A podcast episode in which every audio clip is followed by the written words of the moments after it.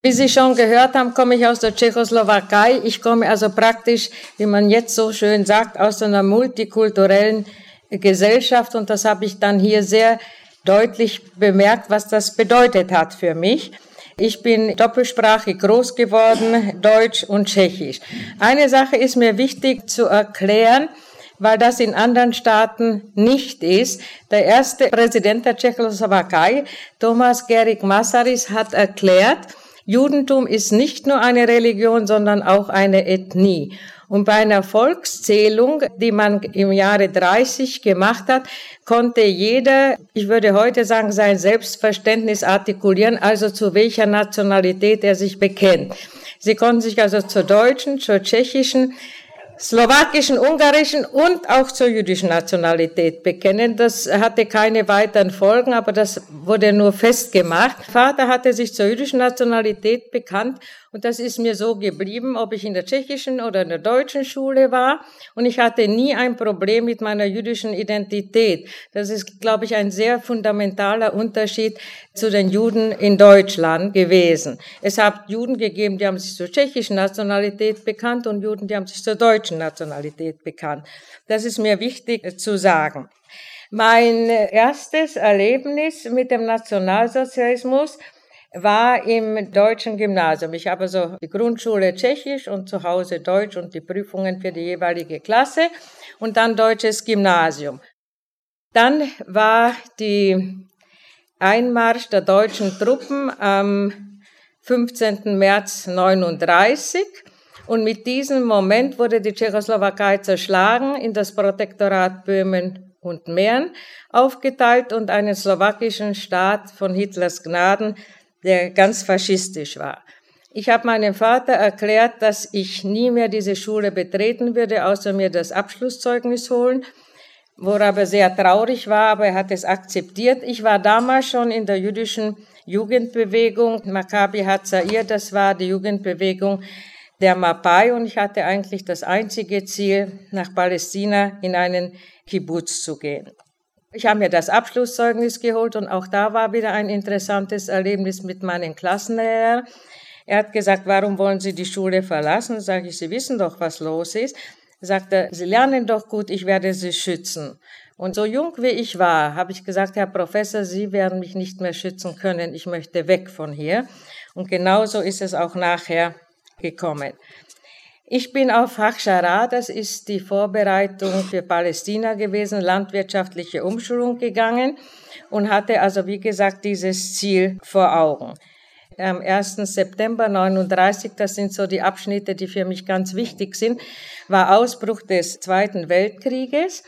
Und mein Vater wurde, was ich aber damals nicht wusste, ich war auf einem Gut in Mähren, sofort verhaftet und als Geisel nach Buchenwald gebracht und ich habe ihn nie mehr wieder lebend gesehen.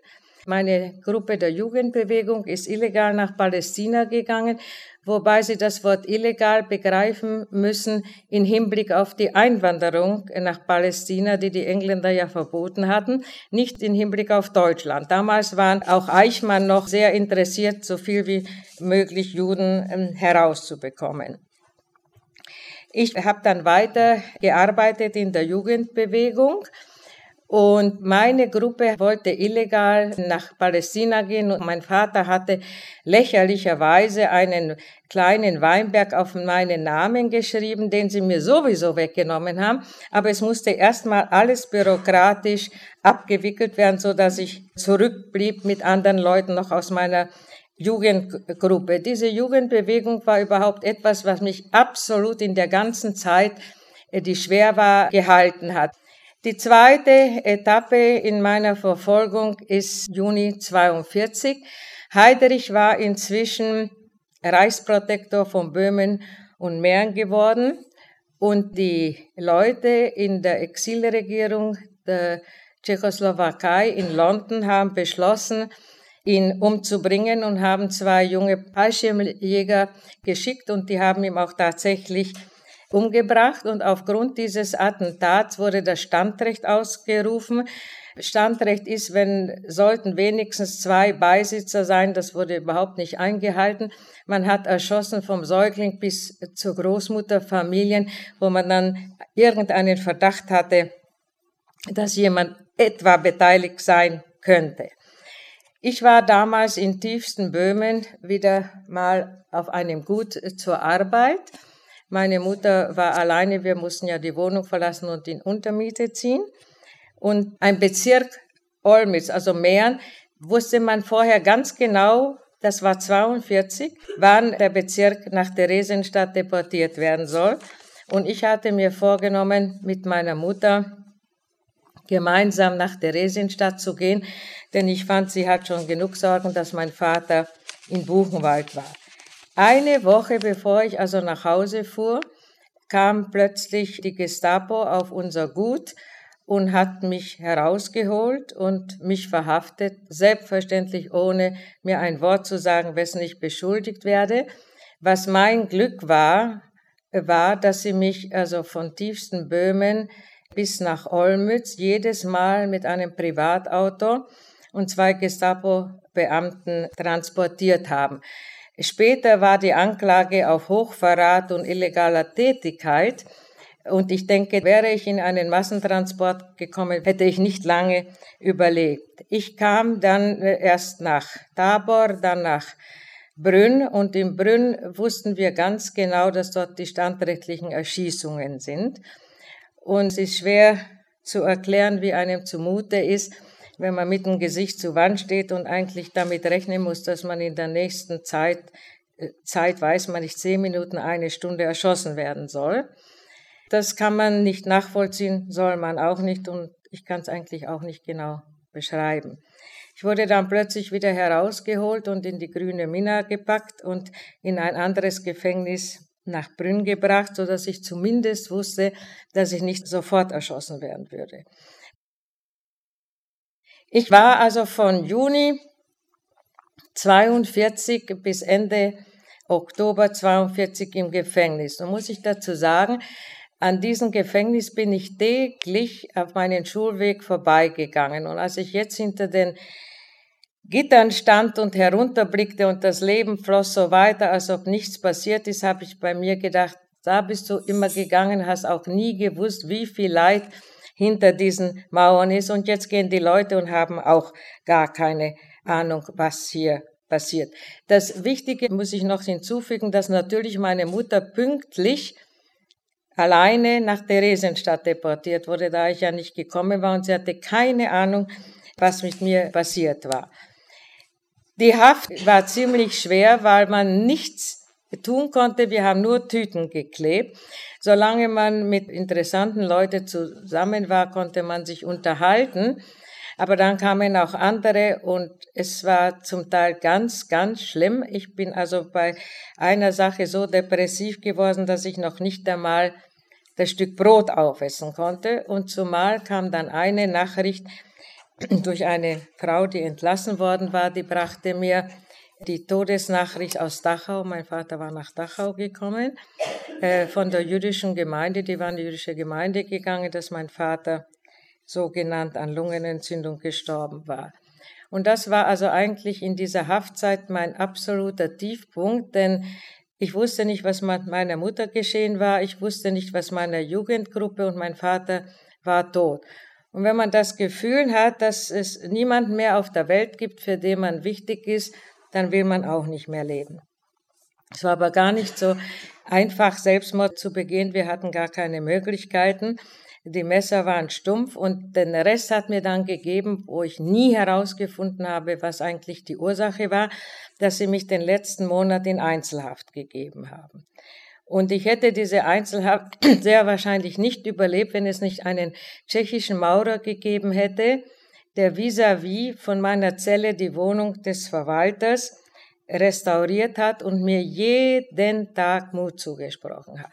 Ich werde diesen Menschen nie vergessen. Ohne diese guten Worte hätte ich nicht durchgehalten und ich habe sehr, sehr zu schätzen gelernt, was gute Worte in so schlimmen Situationen bewirken können. Ich habe ihm dann einen Kasiber heruntergeworfen, das heißt also eine Nachricht aus dem Gefängnis. Die hat er dann dem, wie das so schön hieß, Judenältesten, der noch in Olmütz war, gebracht. Und der hat mir nachher eben erzählt an meiner Schrift, hätte er auch gemerkt, dass ich nicht mehr sehr lange durchhalten würde. Und dann passierte wieder etwas, was äh, ein Wunder ist. Wenn man mich fragt, wieso hast du überlebt, dann sage ich, dieses Überleben besteht aus vielen, vielen kleinen Mosaiksteinchen. Und so ein Mosaiksteinchen war auch der deutsche Polizeipräsident von Olmütz.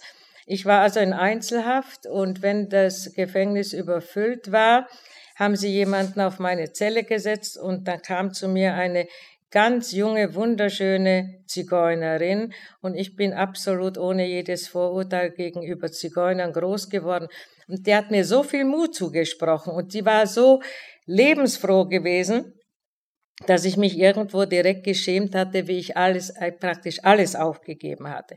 Und dann hat sie etwas gemacht, woran ich nie geglaubt hatte als junges Mädel und auch nie zu einer Wahrsagerin gegangen bin aus dem Grunde, hat sie mir, hat sie meine Hand genommen und hat gesagt, du wirst hier bald herauskommen und wirst den Mann deines Lebens kennenlernen. Was besser. Und ich habe mir gedacht, na ja, das ist auch wieder sowas, nicht? Und ich muss sagen, ich habe ja mit viel, viel älteren Leuten gesessen, die haben ihre Träume erzählt und geglaubt, das wird so werden oder so werden. Ich habe an nichts dieser Experimente geglaubt. Bei dieser Zigeunerin habe ich auch meine ganz, ganz große Skepsis gehabt, muss ich also sagen. Aber es klang natürlich wunderbar. Und ich kam dann äh, mit Hilfe des deutschen Polizeipräsidenten aus dem Gefängnis. Ich war nicht frei. Ich war bis zu diesem Moment, bitte das sehr zu bemerken, ein politischer Häftling der Abteilung 2a und wurde transformiert in einen rassisch verfolgten Häftling der Abteilung 2b mit der Maßgabe, dass ich nach Theresienstadt kommen soll. Das Einzige, was ich mir immer, immer gewünscht hatte, ich habe mir gesagt, diese Einzelhaft, das war das fürchterlichste, das haben ältere Leute nicht durchgehalten. Und ich möchte unter meinen Menschen sein, egal was unser Schicksal sein wird. Es gibt so in Gefängnissen einige Sachen, die ich auch nicht vergessen habe. Über mir saß ein Kassenknacker, der lebenslänglich hatte. Und in dem Gefängnis hat sich herumgesprochen, wie verzweifelt ich war. Und wenn wir unten am Hof spazieren gegangen sind, hat er heruntergerufen, auf Tschechisch natürlich, gib nicht auf und du wirst überleben und der Hitler wird draufgehen. Ich kann Ihnen nicht sagen, was das in so einer Situation bedeutet. Dem konnte ja nichts mehr passieren, nicht?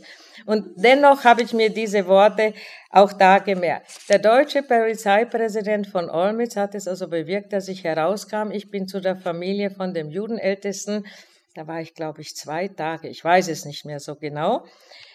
Und bin dann mit irgendeiner Eskorte nach Prag gebracht worden, ins Messegelände. Wenn Sie mal in Prag sind, hoffe ich, dass man Ihnen das zeigen wird, in Prag 7 wo dann die Transporte aus Prag gingen. Und ich wurde dann also von Prag nach Theresienstadt deportiert und kam in Theresienstadt an, wo die zionistische Jugendbewegung, da sie mit Theresienstadt aufgebaut hat, absolute Schlüsselstellungen hatte und mich da heraus reklamierte. Ich hatte eigentlich nicht gewusst, habe ich Gott sei Dank nicht gewusst, habe ich sehr, sehr viel später erfahren, dass wenn man aus dem Gefängnis kommt, dass man gar keine Chance hat, dass man sofort weiter nach Auschwitz deportiert wird und zwar ohne Selektion mit einem weißen W auf dem Waggon. Das heißt Weisung und das bedeutet ohne Selektion ins Gas.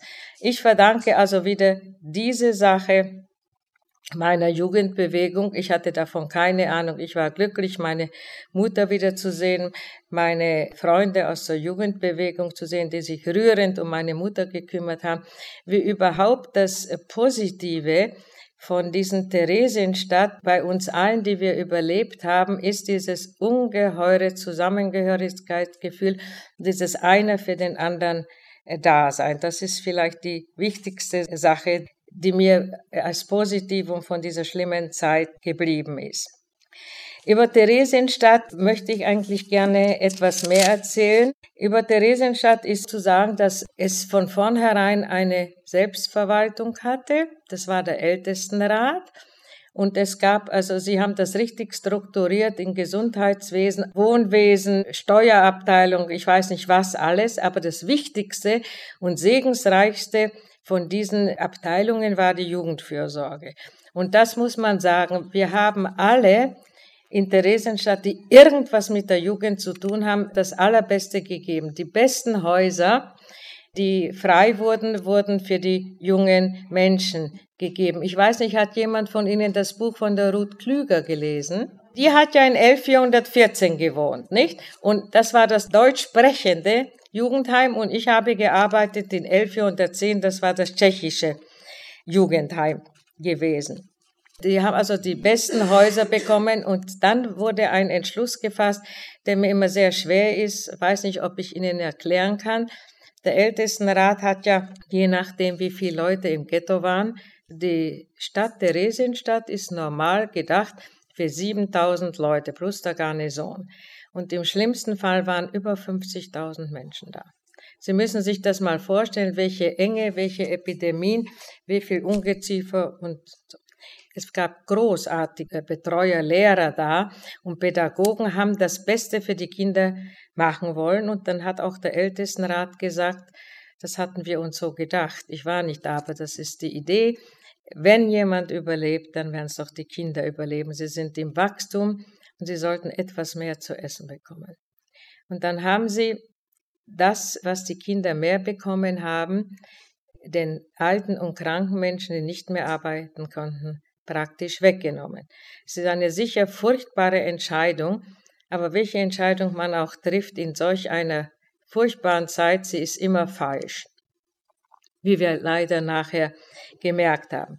Und da hat unsere Jugendbewegung von einer großartigen Frau, die aus Deutschland kam, gesagt, wir sind den alten Menschen etwas schuldig. Wenn die Kinder mehr bekommen, dann müssen sie auch was für die alten Menschen tun. Sie hat das gegründet und ich habe ihr da in erster Linie dann mithelfen können. Gegründet die Organisation Die Jugend hilft den Alten. Und wir sind an unseren freien Tagen, wir haben auch gehungert, in die Kasernen gegangen. Die alten Leute wurden vorwiegend in Kasernen, aber auch in die Häuser. Es waren elf Kasernen, ungefähr 219 Häuser. Äh, gegangen und haben alles sauber gemacht und haben das Essen geholt und haben Bodengänge gemacht. Und zwischen den Kindern und den alten Leuten haben sich solche großartige Verhältnisse entwickelt, Adoptivverhältnisse. Ein Kind hat gesagt, ich habe keinen Opa und du hast kein Enkelchen, kann ich nicht dein Enkelchen sein. Und die Kinder haben sich wirklich um die alten Leute gekümmert. Nur, wie ein Damoklesschwert, ist immer über dem Theresienstädter Ghetto gehangen, der Transport nach dem Osten, wo wir nicht wussten, wo er hingeht. Und das Furchtbare ist, was wir nachher erst gewusst haben, nach der Befreiung, wenn ein Kind unter 14 Jahren und ein alter Mensch in den Transport kamen, beide hatten sie keine Chance, in Auschwitz zu überleben.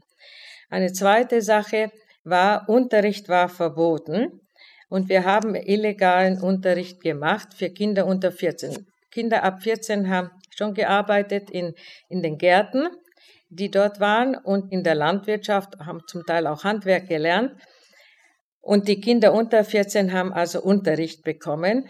Und das hat ihnen enormen Spaß gemacht, weil es ja richtig ein Abenteuer war. Unten stand ein Kind Wache und wenn sich ein SS-Mann genähert hat, wurde ein Signal gegeben und alles, was nach Unterricht aussah, wurde weggepackt und man hat gesungen oder sonst was. Also es ist nie erwischt worden. Und ich sage das immer den Kindern in der Schule, ich könnte es sicher nicht vorstellen, es wäre die schlimmste Strafe für ein Kind in Theresienstadt gewesen, nicht zum Unterricht gehen zu dürfen. Auch die Künstler haben sich vollkommen in den Dienst der Kinder gestellt. Es hat in Theresienstadt unwahrscheinlich viel Kultur gegeben. So viel Kultur kann kein Kind in diesem Alter irgendwo auf der Welt erfahren, wie es dort erfahren hat weil die Schauspieler, alle waren für sie da. Ein Schauspieler ist zu kranken Kindern gegangen. Ich kann das jetzt nicht so vertiefen, man kann nämlich einen ganzen Abend über Theresienstadt sprechen. Wir sind jetzt im Jahre 44, Stalingrad war schon gefallen.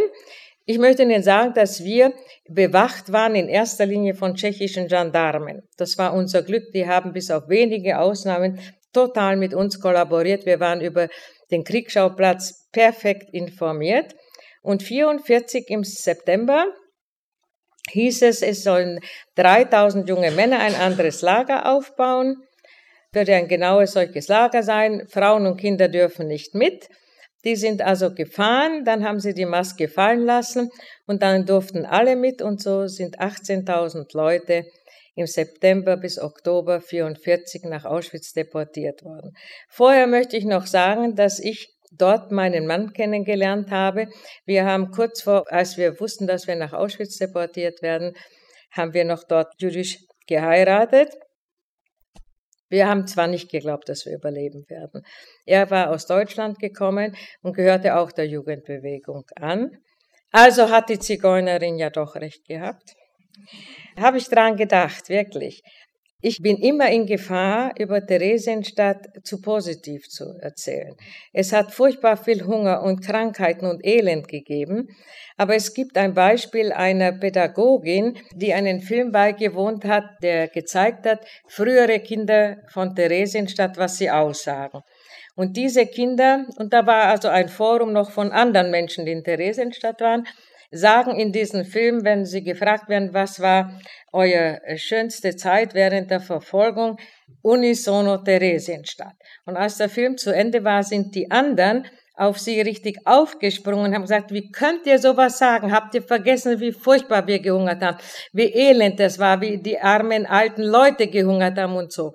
Und dann sagt diese Nili Keren, heißt sie, diese Pädagogin, und beide haben sie recht gehabt. Diese Kinder, die erzählt haben, das war die schönste Zeit, sind über Auschwitz gegangen und noch weiter und haben überlebt. Also verglichen, was dann kam, war Theresienstadt das Schöne gewesen. Die, die nicht weitergekommen sind, haben natürlich mit Recht nur das Elend, das sie in Theresienstadt erlebt hatten, gesehen. Und ich bin in derselben Situation. Ich bin aus der Einzelhaft nach Theresienstadt gekommen und bin dann nach Auschwitz gekommen. Und dann darf man sich nicht wundern, wenn mir Theresienstadt auch noch etwas zu gut vorkommt. Es war nicht gut, es war schlimm, aber trotzdem. Das ist also alles relativ. Ja, und das, die Lager sind überhaupt relativ und Theresienstadt passt in überhaupt kein einziges Raster der anderen Lager. Es war der Vorhof zur Hölle. Dieses Programm hat Herr Heidrich perfekt durchgeführt. Es war der Vorhof zur Hölle. Es haben nachher, wir sind 18.000 Leute weggekommen, sind 12.000 Menschen dort geblieben. Es sind nach 45 noch andere Leute gekommen, die mussten nicht mehr, Gott sei Dank, deportiert werden, ja. Aber von all denen, die durch Theresienstadt gingen, sind 12.000 zurückgeblieben, als wir 18.000 weggingen. Meine Mutter ist vor mir gegangen und ich bin dann einen, zwei oder drei Transporte später nach Auschwitz. Wir sind da angekommen. Ich hatte keine Ahnung, wo wir sind. Die Duschen waren alle belegt. Jeder, der Schindlers Liste gesehen hat, kennt ja die Duschen nicht. Und ich hatte nur aus einem Gefühl heraus, ich habe noch ein paar Minuten mit meinem Mann stehen können, gesagt, hier lieber möchte ich lieber tot als lebendig sein. So hat diese Atmosphäre auf mich gewirkt. Da hatte ich noch nicht den Kamin gesehen. Dann kamen die Duschräume und zum Unterschied von den Frauen in Schindlers Liste habe ich nicht gewusst, dass auch hätte Gas kommen können. Wir haben geduscht, wir wurden kahl rasiert, mussten alles hinlegen und sind dann eines der schlimmsten Erinnerungen für mich nackt durch den Kordon der SS-Leute gegangen und haben dann irgendwelche Lumpen bekommen. Und dann hört meine Erinnerung auf. Ich weiß, ich war sehr kurz da. Ich erinnere mich nur noch an das stundenlange Appellstehen und das Gefühl, ich möchte tot umfallen und dass die Musikkapelle pausenlos dazu gespielt hat. Und als mich bei der ersten, wo ich das erzählt habe, bei der ersten Gruppe jemand gefragt hat, wie ich mir das erkläre, habe ich gesagt, ich glaube, wenn man ganz große körperliche Schmerzen hat, hat man Glück, wenn man ohnmächtig wird. Und ich denke, dass auch eine Seele ohnmächtig werden kann. Und anders kann ich mir das nicht erklären. Die Erinnerung ist überhaupt nicht zurückgekommen. Ich weiß nichts. Ich weiß nur noch, dass Appell stehen und dann in den Zug wieder einwagoniert werden. Da sind wir in ein anderes Arbeitslager bekommen, das kein Vernichtungslager war, sondern es hatte den Zaun, aber nicht mit elektrischen Draht geladen. Und dort haben wir Panzergräben geschaufelt. Ich denke, wenn ich jeweils für die Zwangsarbeit bekomme, ich habe unendlich viel Panzergräben für Deutschland geschaufelt. Und da kommt wieder ein Mosaiksteinchen. Der Lagerleiter war kein SS-Mann, sondern ein Invalide vom Militär. Und er hat von Auschwitz verlangt, dass anständige Kleidung kommt, weil er gesagt hat, wenn Sie wollen, dass die Frauen arbeiten, müssen sie auch anständige Kleidung haben. Es war ja irrsinnig kalt. November, Dezember von 44 auf 45. Das haben wir auch bekommen. Dann hat er uns zwei Tücher gegeben. Wir waren doch kahl rasiert. Wir waren in Auschwitz nicht tätowiert worden. Alle diese 18.000. Wir waren also kenntlich. Erstens an den nicht vorhandenen Haaren. Wir haben also zwei Tücher, haben wir uns in einen ein Turban gemacht und mit dem anderen ein Tuch drüber. Und dann hat er etwas gemacht, was uns nachher die Flucht ermöglicht hat. Jeder Lagerleiter hat in diese Kleidung, die man bekommen hat, mit rotem Lack in den Rücken einen Streifen einlackiert, so dass sie kenntlich als Häftling waren. Das hat er nicht gemacht. Er hat niemanden umgebracht, der krank war. Und im Januar, ich hatte dann übrigens eine furchtbare Ruheähnliche Krankheit bekommen mit ganz hohem Fieber und bin auf die Sanitätsstation gegangen und habe mir nur gewünscht, dass ich 38 Fieber habe, weil da durfte man zu Hause bleiben. Und zum Glück hatte ich 40. Und dann sagte die Ärztin, ja, ich könnte zu Hause bleiben, aber ich soll ins Lager zurückgehen. Und dann war eine andere Frau, die ich noch weiß, wie sie aussah, aber ich weiß nicht ihr Name nicht, die ihr gesagt hat, du kannst doch das Mädel mit 40 Fieber nicht ins Lager zurückschicken. Und da sagt sie, gut, dann soll sie hier bleiben. Wäre ich ins Lager, wäre ich auch nicht mehr am Leben. Ich bin die ganze Nacht gelaufen. Eine Häftlingsärztin ist mit mir gelaufen. Wenn ich einmal von Lager auf die Latrine gegangen wäre, wäre ich nicht mehr leben zurückgekommen. Also auch das ist wieder ein Punkt, wo ich sehr viel Chance hatte, umzukommen und dieses Wunder ist passiert, dass diese Frau gesagt hat, ich sollte hier bleiben. Ich war aber sehr, sehr geschwächt und 45 im Januar war der Einmarsch der russischen Truppen in Schlesien und wir waren ja in Schlesien, das hatte ich vergessen zu sagen, in der Nähe von Drachenberg-Breslau. Und da wurden alle Lager Richtung Westen in Marsch gesetzt. Keineswegs der Todesmarsch. Er hat sich immer wie ein Mensch benommen. Das war für einige vielleicht das Verderben. Wir sind dann in einen Ort gekommen und er hat gesagt, wer nicht weiter kann, soll zurückbleiben, es werden Busse kommen, was also völlig irrational ist, das zu glauben. Aber wir haben es geglaubt und ich bin aus Schwäche zurückgeblieben, nicht weil ich so gescheit war und fliehen wollte. Und die anderen sind mit dem Lagerältesten weiter und wir nie vergessen, eine hat gesagt, komm doch mit, solange der Lagerälteste ist, sind wir doch einigermaßen geschützt. Sie sind im Belsen gelandet und ganz, ganz furchtbar reduziert worden. Dann kam in diesem Dorf, wo wir waren, es gibt einen Film über mich und die Gruppe über den ganzen Weg. Ich weiß das nie, ich habe mir das nie gemerkt, wo wir waren. War alles in Schlesien. War der Panzerspitzenalarm und die deutschen Menschen waren schon vorbereitet, mit ihren Trecks Richtung Westen zu fliehen und wir haben uns in diese Kolonne eingereiht und sind mitgegangen. Und es hat uns niemand gefragt, aber ich bin dann in eine Gruppe von tschechischen Theresienstädter Mädchen gekommen, die ich gar nicht vorher kannte. Und wir haben gesagt, wenn man uns fragen wird, woher wir kommen, wenn wir sagen, wir sind tschechische Fremdarbeiterinnen und haben Gepäck und Papiere verloren, was ja durchaus gestimmt hat, es hat ja niemand gefragt, wo. Es hat überhaupt niemand gefragt. Will nie vergessen, es war eiskalt und Schnee und hinter uns sind alte Leute gegangen. Und die haben gesagt plötzlich, das ist die Strafe Gottes für das, was wir den Juden angetan haben. Sie hatten keine Ahnung, wer vor ihnen geht. Und so sind wir immer weitergekommen, wurden auch versorgt. Und dann kamen wir, aber das bringe ich einfach nicht mehr zusammen, in einen Ort. Und was ich Ihnen jetzt erzähle, ist nicht aus meiner eigenen Erlebnis, sondern ein Mädchen war dabei, die ich vorher nicht kannte und kam also zurück. Wir waren irgendwo in einem Dorf irgendwie frei. Wir waren ja keine Häftlinge. Und sie kam zurück und sagte, ich war bei dem Bürgermeister und er wollte mich erst einmal, ähm, der hat erkannt, dass ich Jüdin bin und er wollte mich erst mal erschießen. Und dann hat er sich noch einen guten Punkt beim lieben Gott machen wollen. Der Krieg war ja schon verloren.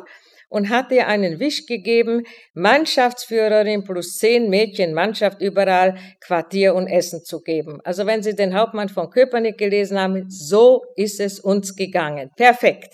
Mit diesem Wisch waren wir gemachte Leute. Wir kamen schön zum Ortsbauernführer, bekamen überall zugesagt, da können Sie wohnen, da können Sie essen und so. Und dann hatten Soldaten erfahren, hier wären tschechische Frauen. Und die kamen also zu uns nichts anderes, um eigentlich zu jammern. Und wenn man immer sagt, man hat von nichts gewusst, diese deutschen Soldaten haben dann gesagt, was werdet ihr mit uns nach dem Krieg machen? Und wir haben im Moment überhaupt nicht gewusst, wenn man so um sein Leben kämpft, ist man nicht schon nach dem Krieg. Wir wollten erstmal den Krieg überleben. Und wir haben gesagt, was meinen Sie? Sie sagte, wir wissen doch, was wir in Ligice gemacht haben. Haben Sie genau gewusst. Ich muss sagen, wir waren uns, war überhaupt nicht nach Rache und nach nichts, aber es war nur sehr symptomatisch, weil ich immer wieder höre, wie man nichts gewusst hat. Es geht noch etwas weiter, diese Illegalität, ich kann sie nicht so lange ausschmücken. Und eins müssen Sie wissen, die Gestapo war nie vorhanden, wenn man genug nah an der Front war. Haben Sie nie einen Gestapo-Beamten gesehen. Kaum war die Front etwas stehen geblieben, war die Gestapo da. Und prompt haben sie uns auch erwischt, aber wir hatten ja den wunderbaren Schein, nicht? Auch der hat für die Gestapo Eindruck gemacht.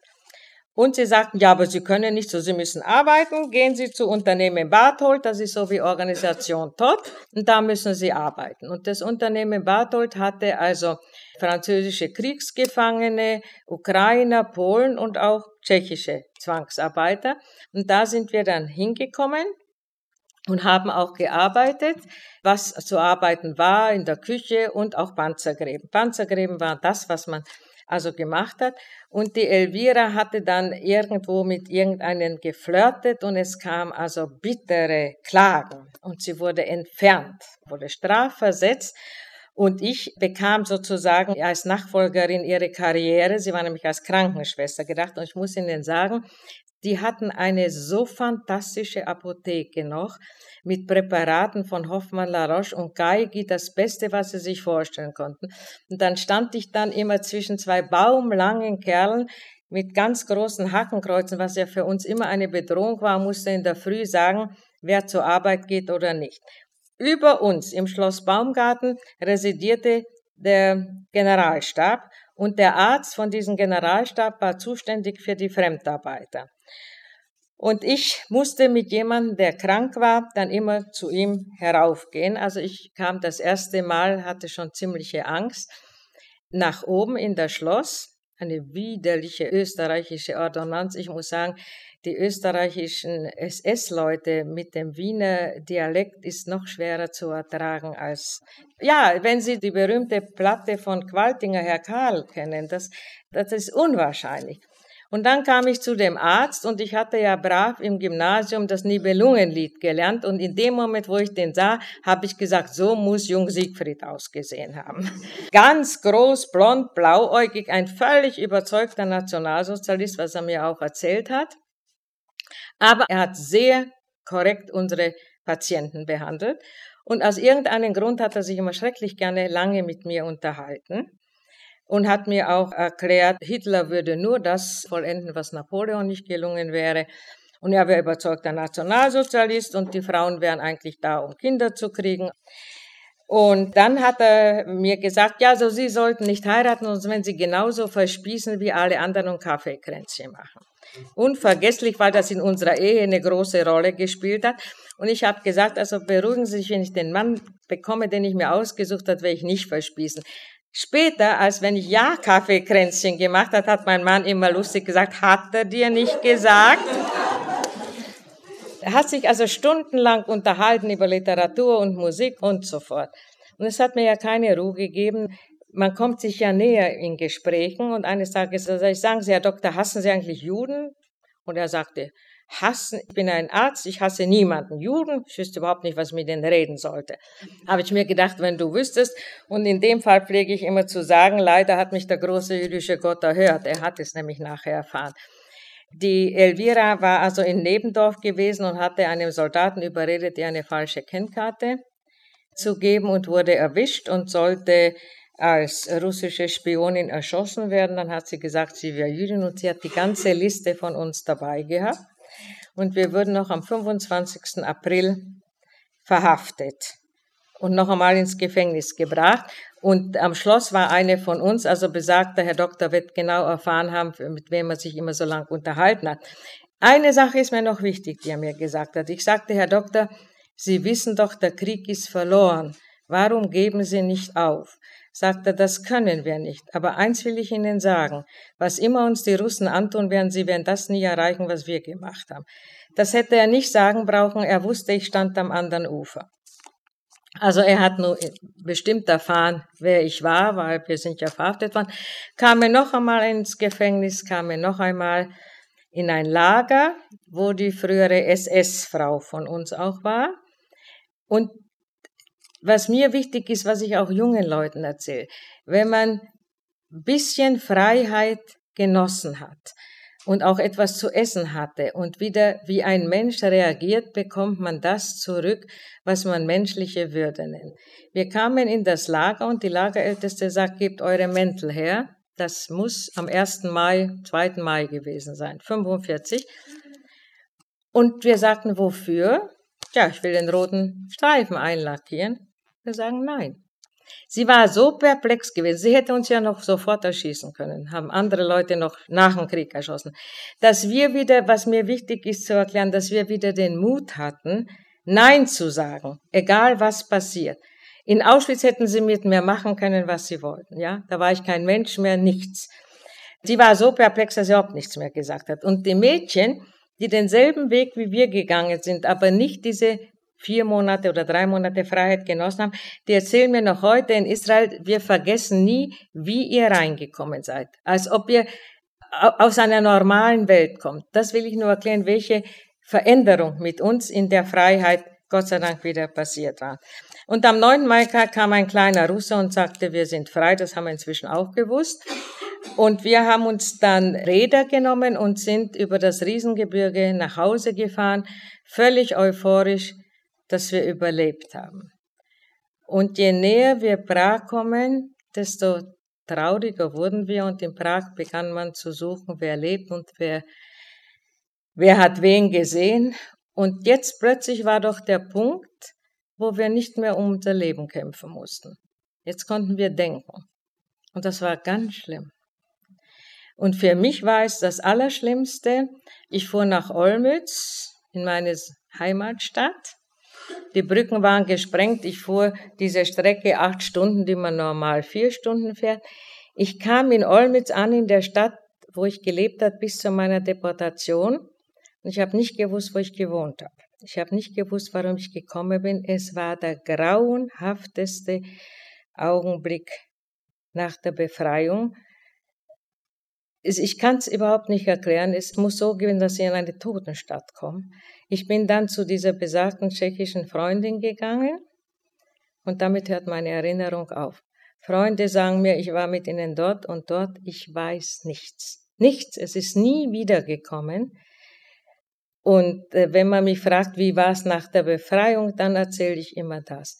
Ich musste mir erstmal klar machen, was mit meiner Mutter passiert war, was ich verdrängt habe mit einer Kraft, die ich mir selber nicht zugetraut hätte konnte mir nichts mehr vormachen, was mit ihr in Auschwitz passiert war. Und plötzlich wurde mir überhaupt klar, dass ich ganz allein auf der Welt bin.